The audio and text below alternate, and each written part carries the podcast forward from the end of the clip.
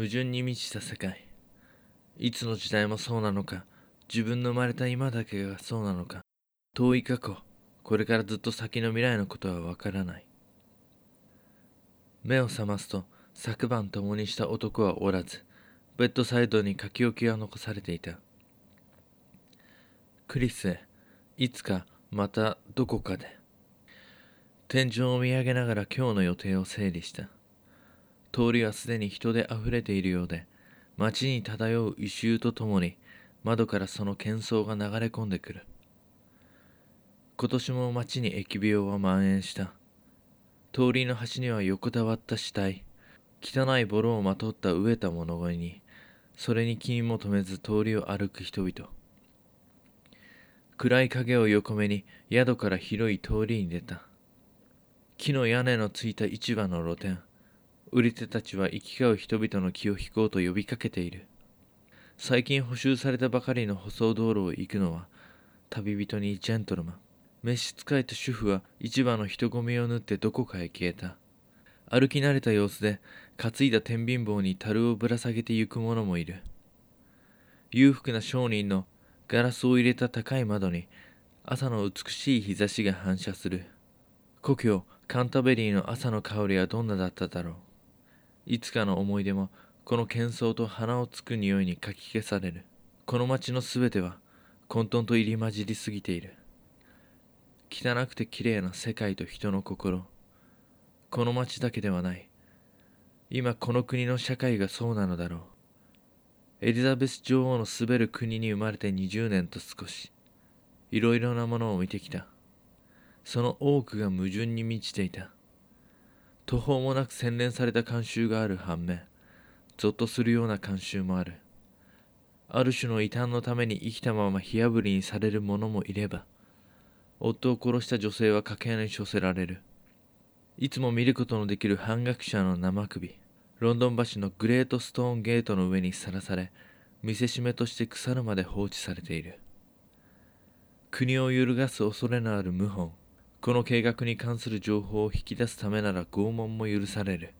田舎ロンドン関わりなく貧富の差は激しく社会には目に見えない厳格な階層構造がある。例えならいくつだって目にしてきた。貴族の庭園を作るためにささやかな家々が時には村ごと破壊されたり必要以上に肉と酒を貪る者の傍らでひっそりと飢え死にする者もいる。我々地に這う人々の神がごときエリザベス女王彼女の治める国疑念革新変化伝統そして矛盾。ここは宝石を散りばめた泥寧の王国。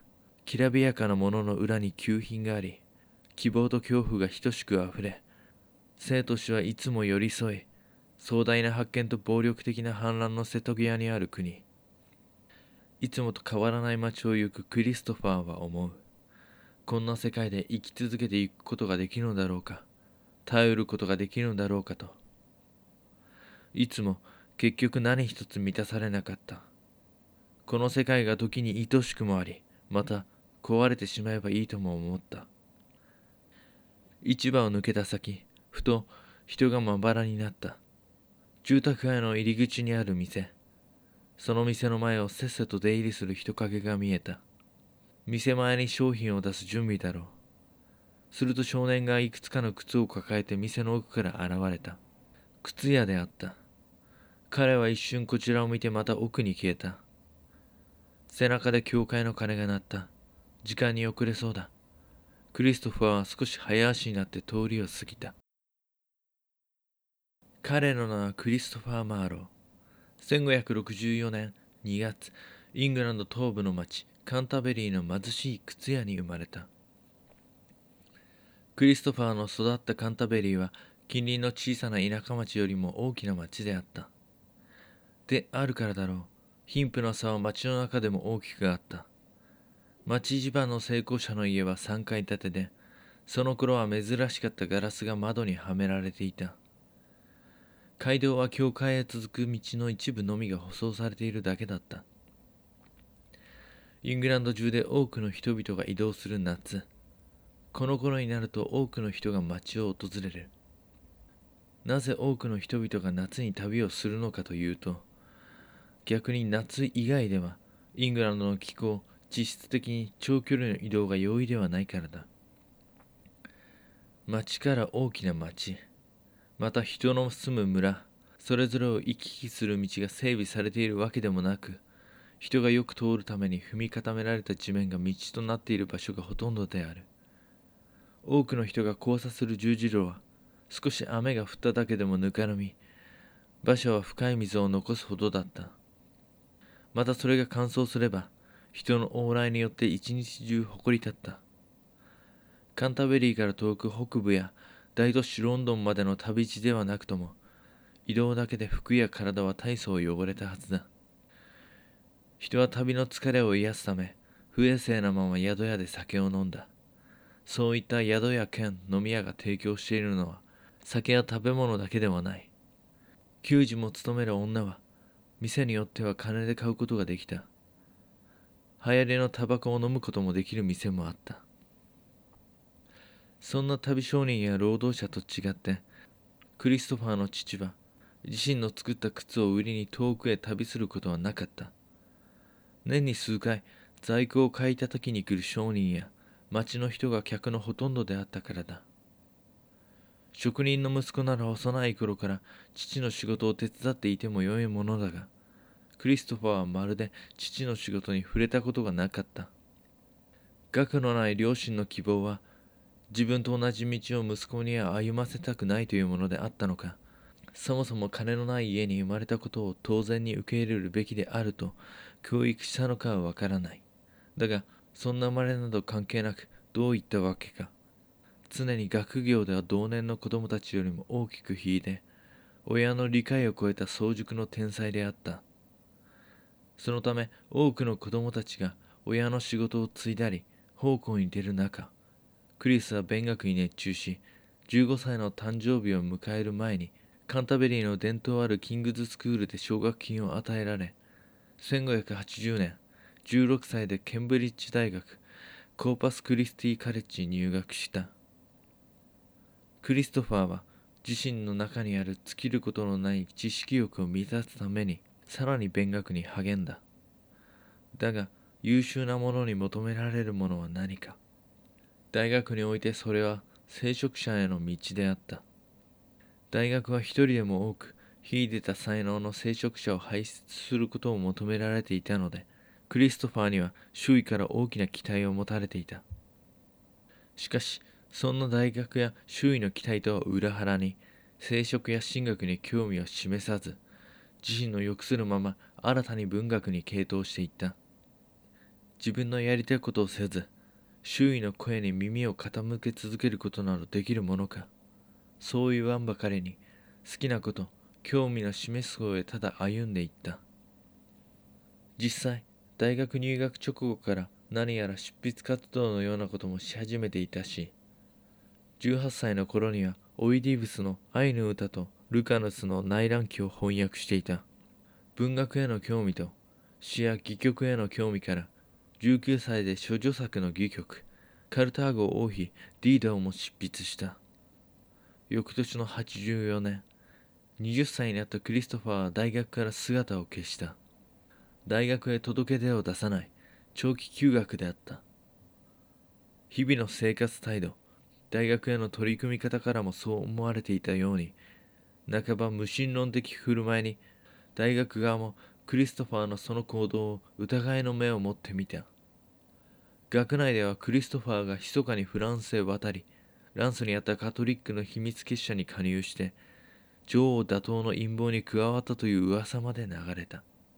当時クリストファーのいた大学内でも他の大学同様裏で内定調査が行われていた。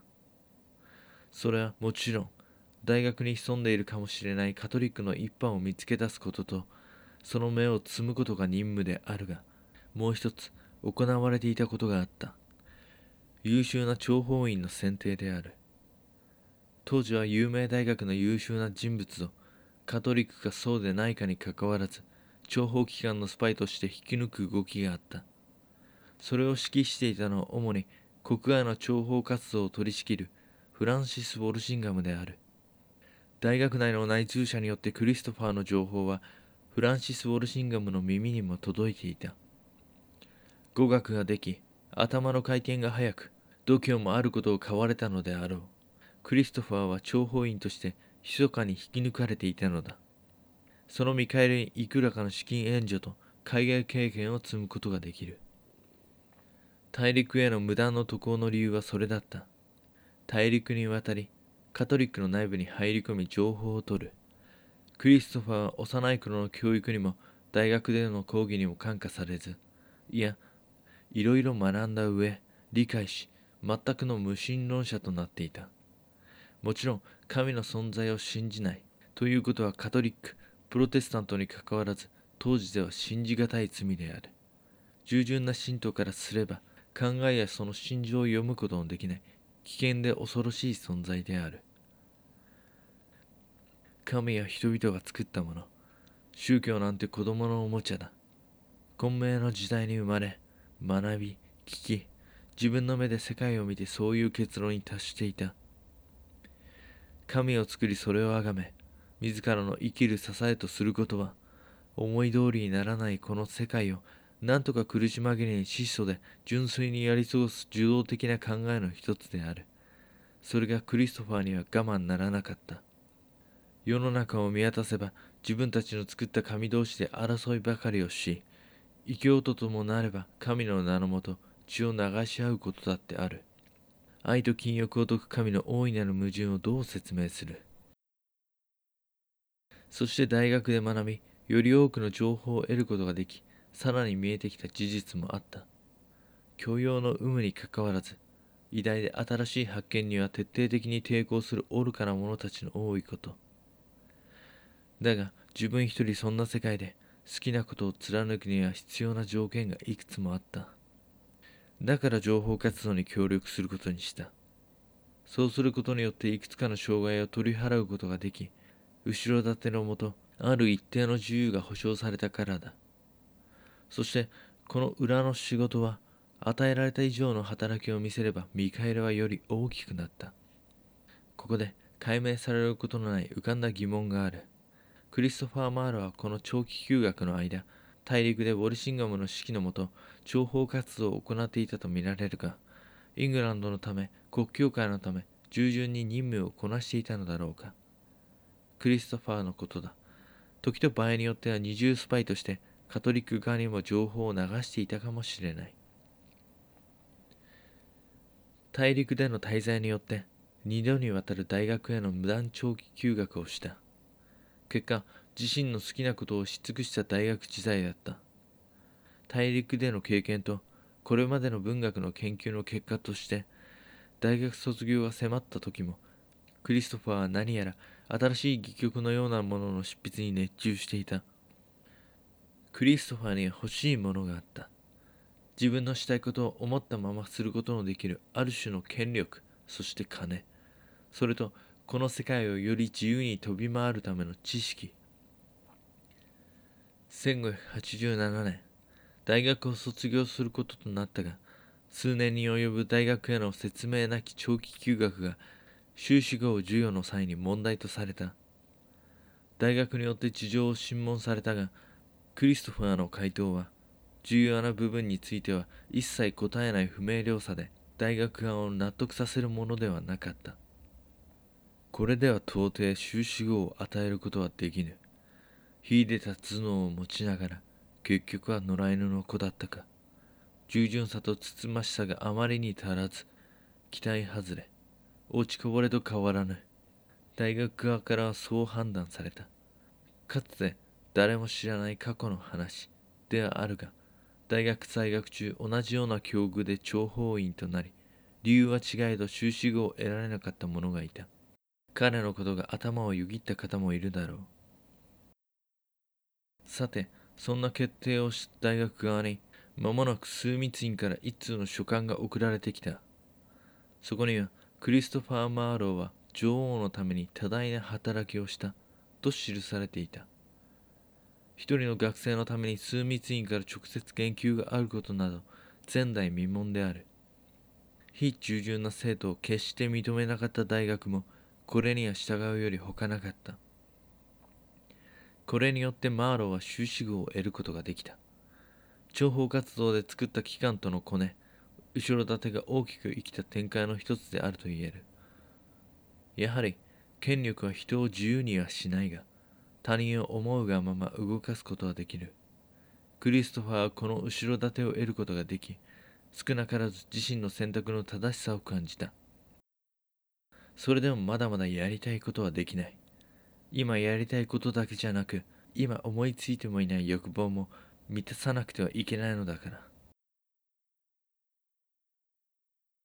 この後クリストファーはいかにして名を馳せていったのかそして形のない自由と欲望を求めてどう生きていったのか少し長くなったので今回の墓暴きはここまで。それではまた。